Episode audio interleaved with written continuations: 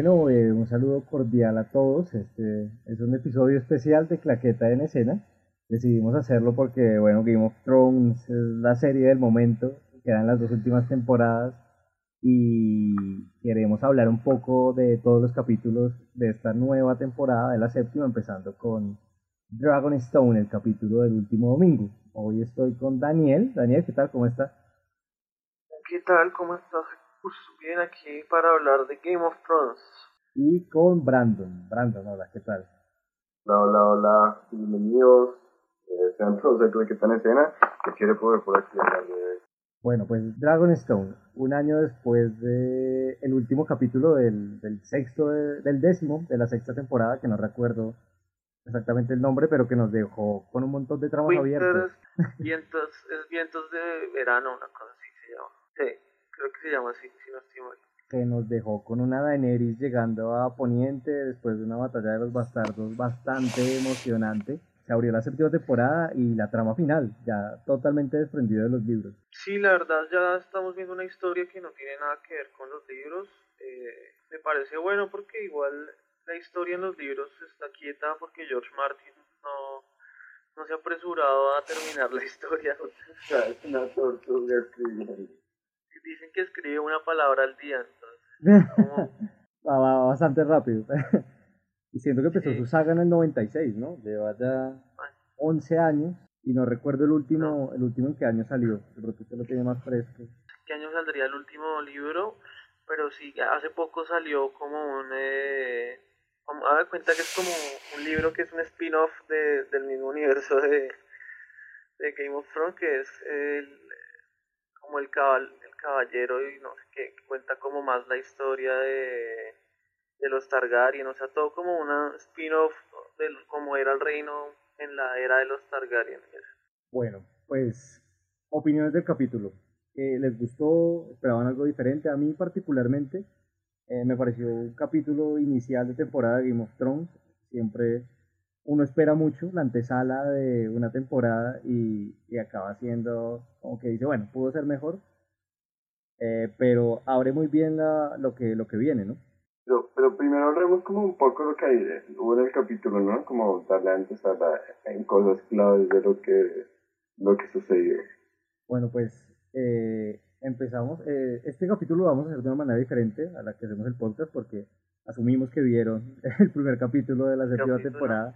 Sí, porque si no, no. vamos a hablar abiertamente del capítulo. Abiertamente. si no lo han visto, hay spoilers. El capítulo empieza con una escena que cuando empecé a verla me confundí un poco porque dije, bueno, Rey murió al final de la última temporada porque, porque está ahí. Cuando fue que asumí todo, dije, ah, claro, Era como el juego. Sí. Era como un juego, o sea, yo creo que todo el mundo al comienzo, como un flashback o Sí, antes de la muerte, yo dije, esa escena debe ser antes de la muerte, de la última escena de Aria, y, y después dije, claro, pues si Aria es una asesina de los dioses de múltiples, múltiples rostros, a mí ¿verdad? Y empieza con mucha fuerza, No, y que. No, más que uno se va dando cuenta, o sea, es como que juega con, con el espectador, ¿no? Lo que como que uno va viendo lo que él va diciendo y se da cuenta que algo no está bien, que está pasando algo, cuando el man se manda la mano a la cara y se quita el rostro y vemos que es Aria, pues es Game of Thrones ha vuelto con todo. Yo me di cuenta, por ejemplo, cuando habla de que fueron unos asesinos con los Stark, ¿no? De que todos lo ayudaron en la boda sangrienta. Y es como, uy, claro, Aria, es Aria, qué maravilla. Y además es una escena que va antes de los créditos, no recuerdo una escena así en Game of Thrones. Que fuera así tan fuerte, no. No, y que fuera antes de los créditos, porque casi siempre empieza el HBO eh, como en señal, en mala señal, y empieza la canción. Y esta vez fue primero la escena que la canción. Sí, hay varios episodios que tienen como una escena antes del, de la intro, pero pues no es, no es como tan como esta, ¿sí me van a entender? Sí, como que le llega, le llega a uno la sorpresa. Bueno, pues después de, de la escena contundente de Aria, si no estoy mal, el capítulo sigue en el norte. Eh, la llegada de... El consejo de consejo que está haciendo Jon Snow y todo eso. ¿Qué tal las apariciones de Lady Mormont? Ha tenido dos apariciones que para mí han sido eh, definir un personaje y darle carácter. Tiene más carácter que el 90% de los personajes de Game of Thrones. Me encanta, la niña es muy chévere. A mí también. La, la, rigurosidad que puede llegar a, a, pasar un niño, no solo como una niña, sino un niño en, en el tema de convertirse en adulto antes de que realmente tenga la edad y como llega a tratar temas políticamente hablando tan fuertemente, me parece muy bien, muy, muy chévere. No, y siempre con una posición clara defendiendo a Jon Snow, es el rey del norte. Sí. Ya, no se pongan aquí a hablar Sí, yo creo que ya es como su más, es la aliada más eh, fuerte que tiene Jon, creo que es la que la, lo ha apoyado más y la que la, lo ha logrado como impulsar para que los demás lo sigan apoyando y también eh, vemos como que Sansa también tiene otro carácter, ¿no? Ya no es la misma Sansa que, que todos mangoneaban y que se ha ido mostrando en la serie cómo ha ido cambiando su personaje a lo que estamos viendo ahora, que es una Sansa que no le da miedo alzar la voz, que no le da miedo decir lo que opina, que quiere hacer valer lo que, lo que ella ha vivido, o sea, lo que, que tiene experiencia, que no es una niña, no es la misma niña que salió de Winterfell de la primera temporada pero, pero como que, ah, no sé, como que estaba, tiene ahí un vínculo y que traten de ver que se está separando de Littlefinger, pero de alguna otra forma todavía, de alguna otra forma lo escucha. Aunque no tanto, ya realmente se ha mostrado un carácter fuerte frente a, todo lo que está pasando. Igual yo creo que Sansa está jugando con una posibilidad bastante difícil porque si algo hemos visto es que Littlefinger siempre se ha salido con la suya, ¿no? Y, y ella dice conocer qué va a hacer, qué va a pasar, pero pues Sansa ha sido conocido como Sonsa, así que es un poco también. Sí, eso es algo que también nos plantea esta temporada, y que sabemos que Littlefinger quiere el trono de hierro y que en sus planes estaba que Sansa fuera la guardiana del norte y ahora Jon es el declarado guardián o rey del norte entonces hay que ver qué jugada tiene preparada ahora Baelish para Jon Snow. Además de que es un buen, como un buen punto para poder controlar el norte apenas, apenas por fin llegó el, invierno, ¿no? Sí. También y que el esperado invierno por fin ya llegó.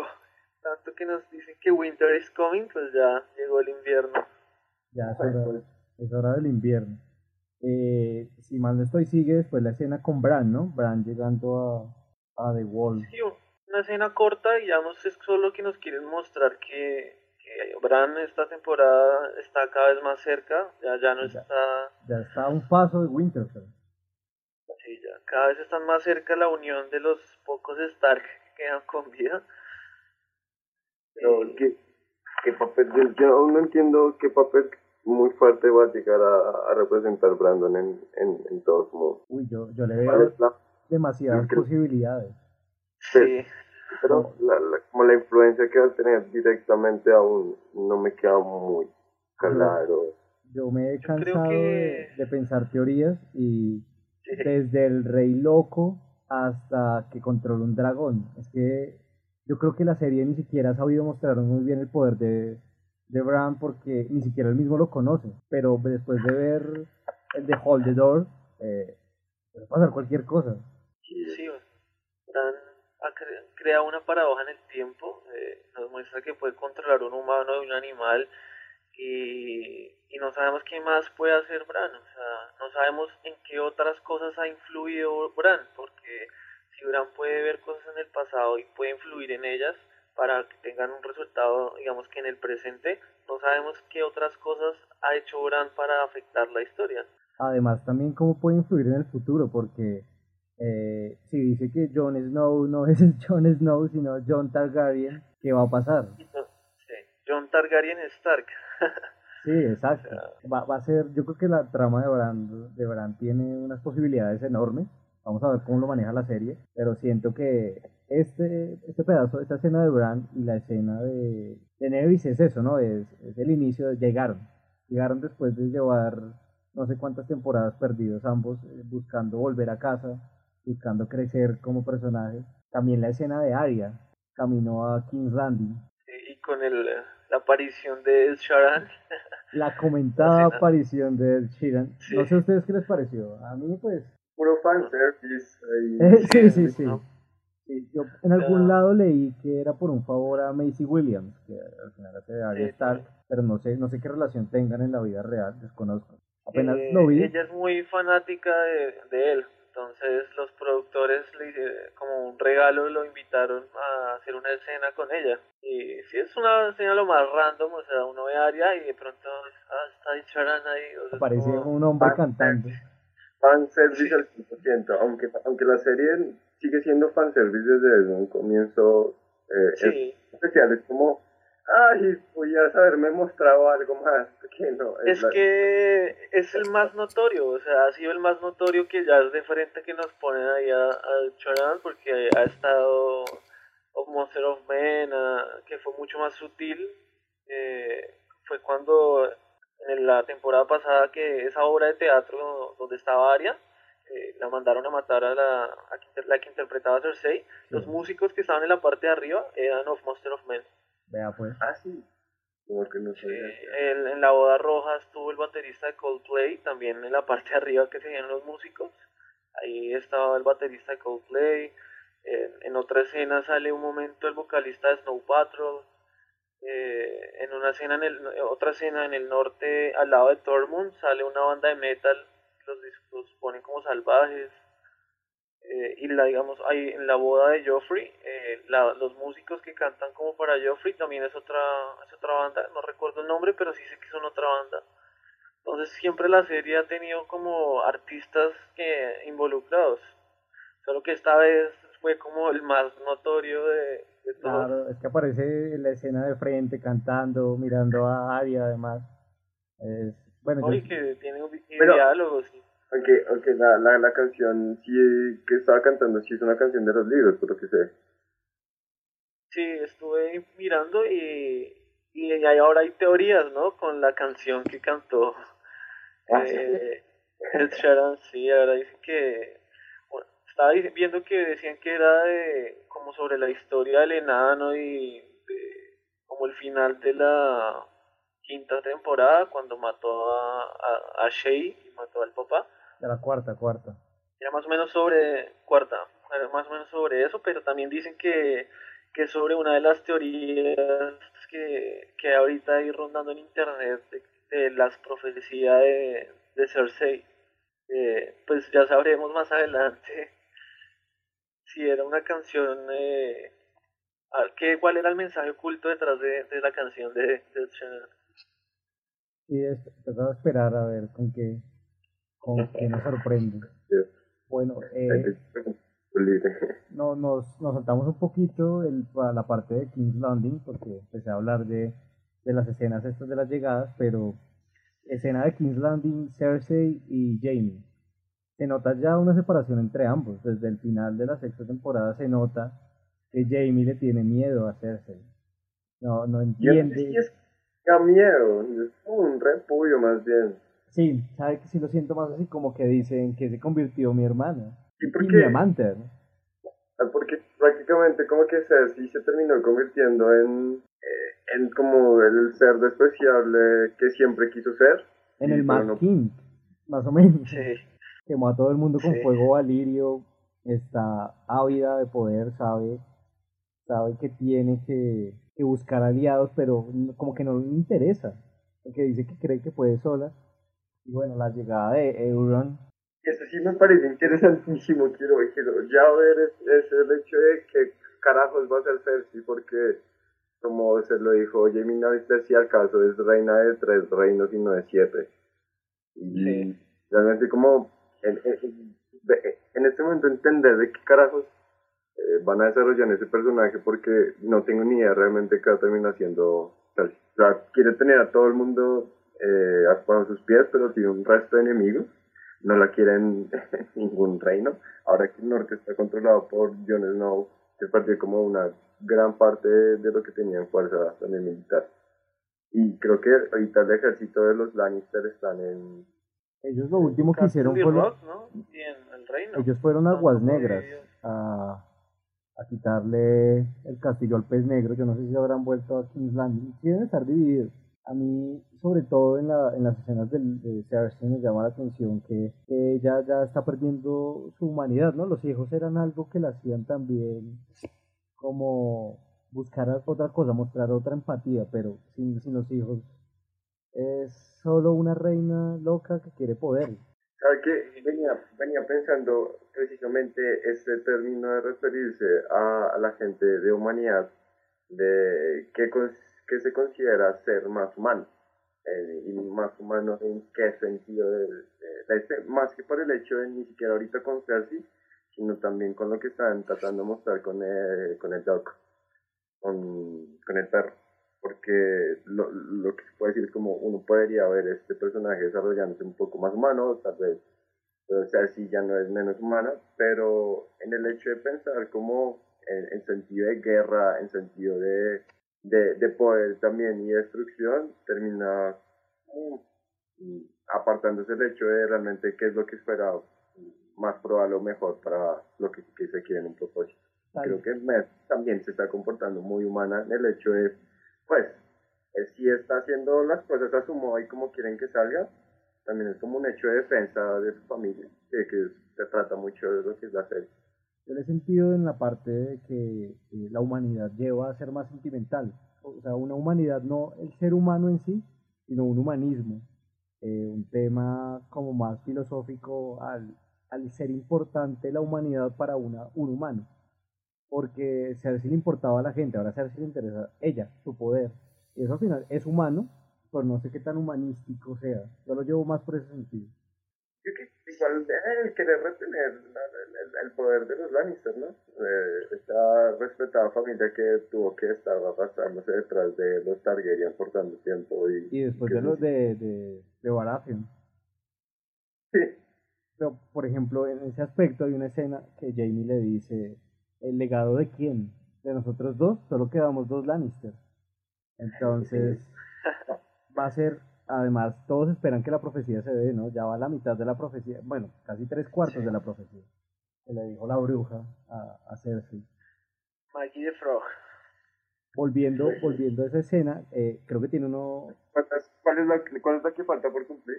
Eh, que la mate el hermano. Eh, pues, o sea, en la serie la, esta bruja solo le dice la parte de, los hijos, que va, a tener tres hijos de coronas doradas y que doradas también serán sus mortajas. O sea, que por eso es que, digamos, cuando muere eh, la hija, le pregunta al hijo nomás como qué vestido le pusieron y él le dice el dorado. Entonces ella es como que ya lo sabía por la profecía, porque es algo que ella misma sabe, o sea, e, ella sabe sobre esta profecía y creo que también es algo que le, influye mucho en ella, eh, como esa, digamos, sentencia que carga.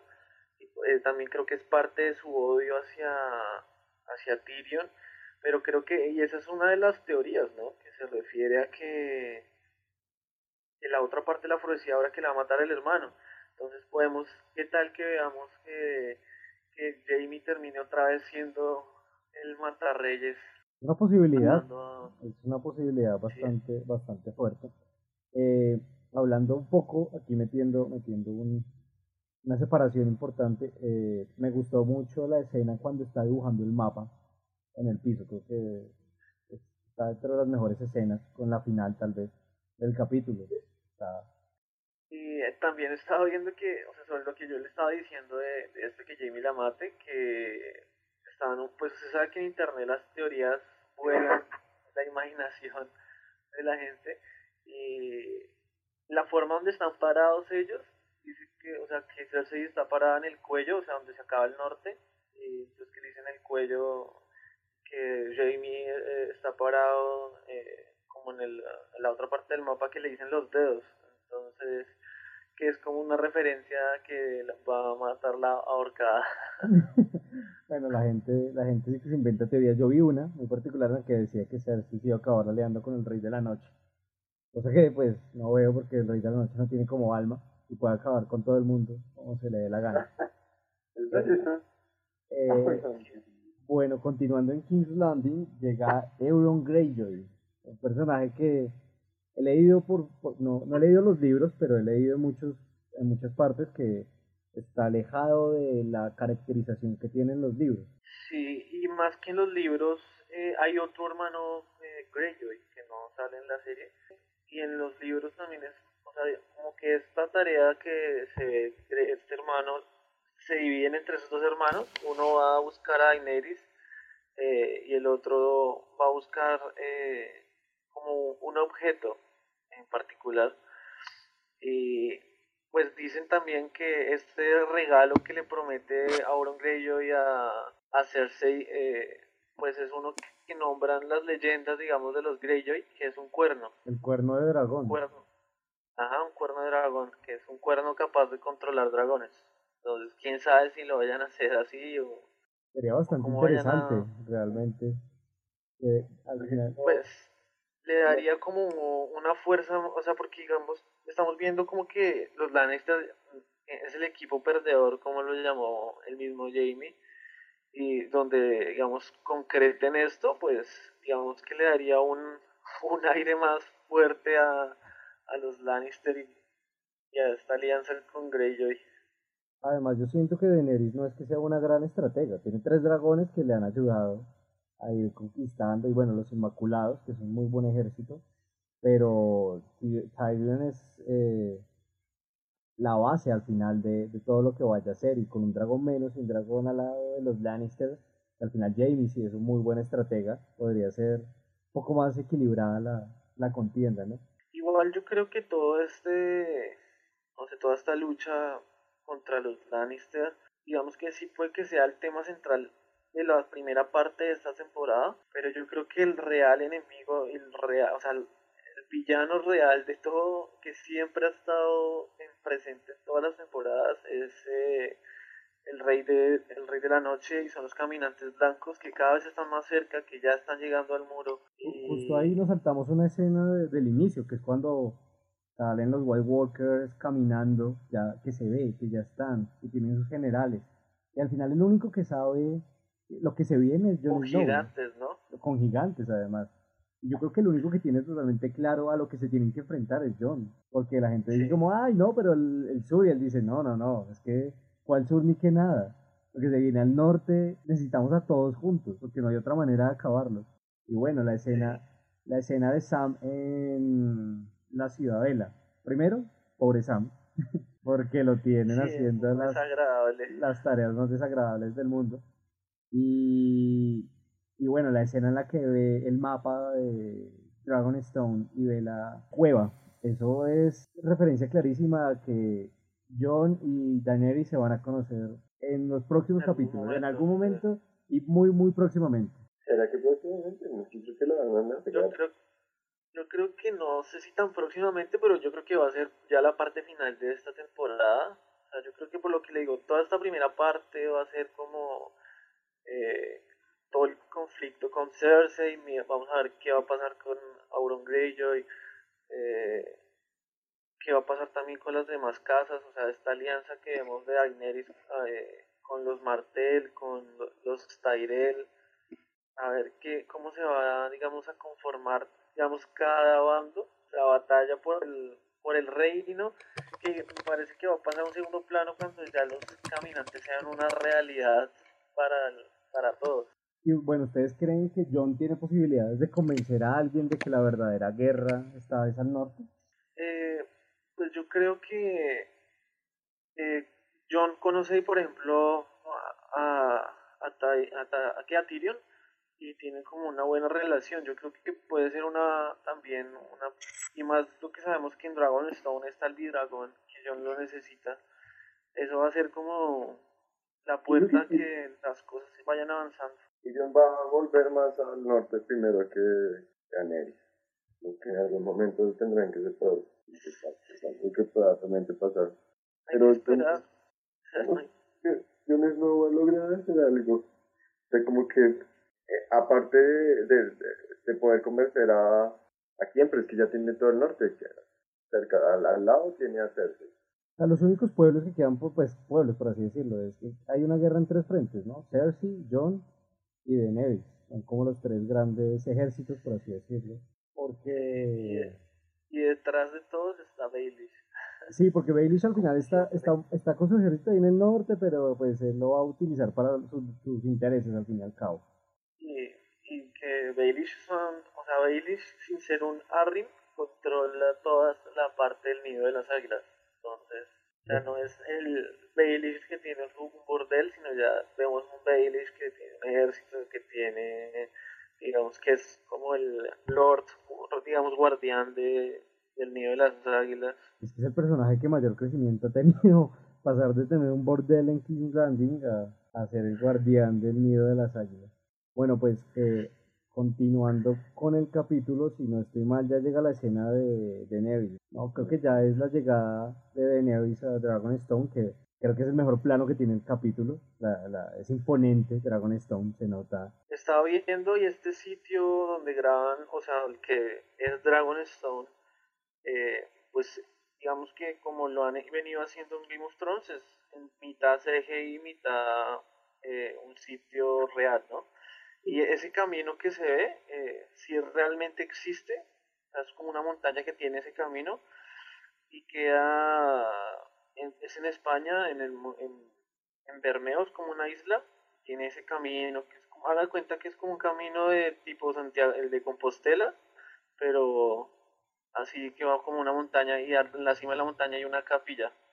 Es, es, es una escena imponente, a mí me pareció fantástica. Sí, es un lugar increíble. Eh, la sensación que además no dicen una palabra. La escena, la escena acaba con una palabra, que es cuando dice, eh, creo que es beginning, sí, algo así. Como pero, empecemos. Ajá, ¿no? pero no dice una palabra toda la escena, nadie. Es solemne lo que usted dice, es la llegada que hemos estado esperando desde que empezó la serie. y es algo que como que nosotros, como que todos los espectadores llegamos con ella, ¿se me entiende? O sea, todos la vimos huir y todos sabemos todo lo que ha pasado para llegar a, ahí que, y que ese era su anhelo detrás de todo y fue como llegar todos detrás de, de ella, o sea, así muy solemne todo, toda la, escena y que nos muestran por el, el, el trono de, de Dragonstone, me pareció muy bonito también. Yo no sentía, por ejemplo, ya Dragonstone había aparecido porque era la residencia al final de Stannis Baratheon, pero nunca sentí potencia que puede evocar Dragonstone, como que siempre había sido un sitio lóbrego y esta vez se vio como algo impresionante. Bueno, y segundo capítulo de la temporada, eh, Stormborn, nacida de la tormenta, ¿no? Sí, eso. Sí, eh... vimos como el, el, una, el pequeño avance que siempre nos muestran al final del capítulo y es muy prometedor, ¿no? Lo que viene este domingo. Otra, otro título que gira en torno a Daenerys, la verdad, una de las pequeñas críticas que le tengo a este capítulo es que esperé más de Daenerys, como que yo decía, bueno, ¿y Daenerys qué? Porque el capítulo es Dragonstone, ¿no? Pues todo hace que se vaya a llegar hacia Dragonstone, todo el capítulo gira en torno a que va a pasar algo en Dragonstone, pero espero un poco más de Daenerys y bueno, este un nuevo capítulo en torno a la reina de todos los nombres. Que, ahí en el, en el pequeño adelanto se, se dio cuenta que sale Nimeria. Nimeria, al parecer, ¿no? Es Nimeria todavía, como que. Yo creo que es pues Nimeria. Es como lo más probable. No hay ningún Pero, otro Wargo vivo. Pues el de John, que no sé dónde, dónde Sí, estará. ¿no? ¿Dónde esté? Ghost. Ghost, Ghost, Ghost, ¿dónde estaba? Ghost no se fue con Bran. no, lo tiene John. Ghost lo Sí. tiene, lo tiene Ghost John, está pero con no, John, no, pero no, no aparece Entonces, por últimamente. ejemplo, él no lo, él no lo iba a arriesgar en la batalla, por ejemplo, de los bastardos, porque, ¿sí me entiende? Entonces él, él lo tiene John y cuando menos, como siempre ha sido Ghost, cuando uno menos lo espera aparece. Sí, al final hace fiel respeto a su nombre. O pues el próximo capítulo, sí, hubo una escena que, en la que están agarrando el cuello a Bailey. Se ve unos Sí. segundos nada más. Yo digo que es John, por, por la forma, por lo que ha venido pasando. Creo que John ya se va a hartar de él y va a ser como bueno. Usted que Sí, sigue yo creo que sí. Además que él, por lo que hemos visto de Baelish, creo que Baelish ya sabe o sospecha que John, eh, o sea, como el proceder de John, ¿sí me entiende? Porque él siempre ha botado ahí como, como indicios de que él sabe realmente el proceder de John. Entonces creo que puede jugar un papel interesante en este capítulo que viene. Y es que justamente el inicio de la promo sale con los norteños diciendo que no pueden confiar en un Targaryen. Y, Sí. y va a ser por- en, la, en, la, en la sinopsis del capítulo dice que John va a tener divisiones en el norte. John que está acostumbrado, bastante acostumbrado a sus divisiones. Por todo lado lo tuvo cuando era... No, pero eso es Division. Ahí el único medio flojo es, es Littlefinger. Sí, habrá que ver cómo, cómo lo maneja la serie. Pues bueno, este fue nuestro pequeño, nuestra tertulia, porque no podemos hablar de un análisis, pero sí nuestra charla así sobre el primer capítulo. Vamos a hacer esto pues por los próximos siete capítulos, publicándolo antes del capítulo nuevo que vaya a salir. Eh, esperamos que nos den su opinión, nos escuchen, nos cuenten también qué les ha parecido la temporada, qué esperan, qué puede llegar a pasar, qué teorías locas ven por internet. ¿Cuáles son sus propias teorías? Sí, y que, y bueno, cada vez nos quedan menos capítulos de Game of Thrones, ya solo 12. Así que hay que Sí, disfrutarlos al máximo. Solo, solo 12 y con posibles spin-off como ya estamos acostumbrados hoy en día a ver.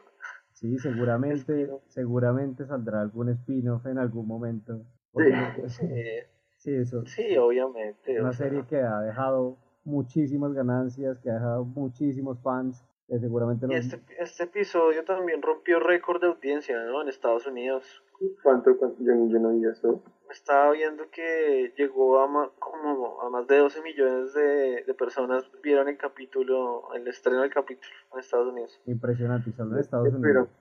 creo que tuvieron problemas en la señal, ¿no? Como que en, en Sí, la- HBO Go colapsó, eh, HBO Go colapsó. Sí, porque Toda lo, la aplicación. lo regalaron colapsó. un mes, ¿no? Dieron un mes gratis de HBO Go para las personas. Lo- para que No, los- eh, claro, eso, colapsó, es que es una cosa absurda. No, es una serie que ha hecho culto, seguramente eh, los libros seguirán vendiéndose también las próximas publicaciones Y que no saque No Martin, seguirán sí, siendo libros, bestsellers. Así que bueno, eh, ya nos escucharemos en el segundo capítulo, en Starborn, y un saludo a todos. Muchas gracias por escucharnos. Daniel, Brandon. Winter is coming. The Winter is here ya, The Winter is here. Sí. Bueno, hasta la próxima. Oh.